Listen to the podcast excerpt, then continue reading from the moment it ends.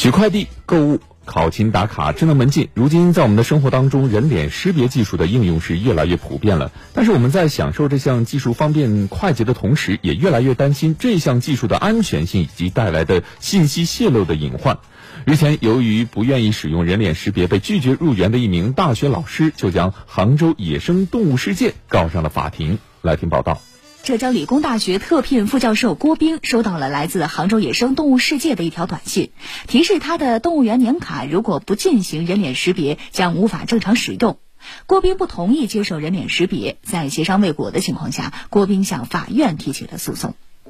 不仅是对于我们自己的权益的侵害，因为很多人都可能都面临这样的情况。据了解，郭斌于二零一九年四月二十七号花费一千三百六十元办理了杭州野生动物世界的双人年卡。十月十七号，园方通过短信告知，年卡系统升级为人脸识别入园，未注册人脸识别的用户将无法正常入园。郭斌认为，面部特征属于个人敏感信息，一旦泄露被非法提供或者滥用，将危害消费者的人身和财产安全。如果是政府部门，特别是公安，为了社会公共秩序，哈，嗯，这样的情况，如果是。采取人脸识别，我觉得可能具有一定的必要性，但是它的合法性和正当性呢，是值得值得讨论的。动物园去强制要求这个游客必须要进行人脸识别，我觉得就是显然是违反了消费者权益保护法的规定的，也也不符合网络安全法，包括现在正在制定的个人信息保护法，肯定不允许这样的做法更方便啊，指纹有时候如果稍微有点破皮出来按不出来的，一张人脸，我们平常扫你哪了？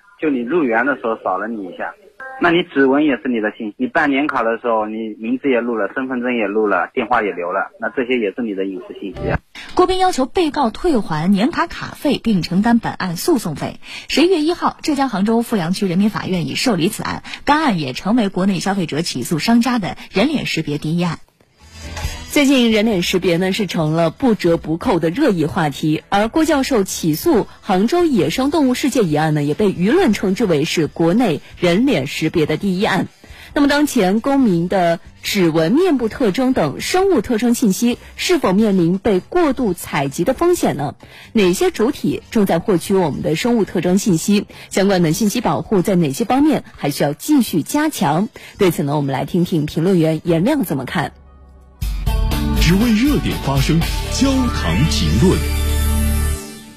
一个新技术推广出来，公众首先焦虑它的使用安全，这是很正常。比如说无人驾驶，刚推出来，就包括现在吧，大家还在争论。包括之前那个指纹的应用。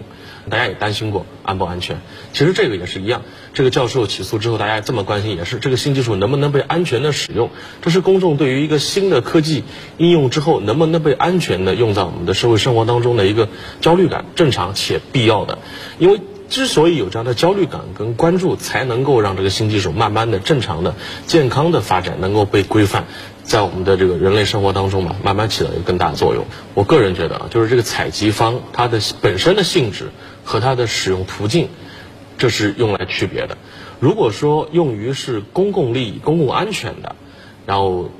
可能公众还真的有义务让渡部分的隐私，但如果是商业行为，比如说某个机构为了自己的这个成本能够降低，管理能够方便，然后他要去用采集人脸的方式，这个就值得商榷了。就你，我觉得你必须得留一个给公众的说不的权利，因为你不是说为了公众利益、公众安全，你只是为了说这个降低成本。如果说有公众说我不愿意你用。我的这个肖像更便利，那你要给这些不愿意的客户说不的权利。那即便是涉及到公共利益、公共安全的一些部门跟机构，比如说警方啊，或者说一些公共机构啊，也要管理好一个什么呢？就那些拥有这些公众隐私资源的人，你要保证善用好，并且不能随意的外露。这种情况之前也是发生过的，比如说我们看到有些这个不该被传到这个公共平台上的一些视频。本来只是用于，比如说公共安全的这个侦破或者是这个办理的，那也传到了这个公共领域当中，没有保护好公众隐私，公众已经让渡这部分隐私了，但你该不该把它就是做这样的传播？所以我这也是我个人比较关注的。即便你是为了公共利益、公共安全，应该管理好那个拥有这些资源的部门和个人。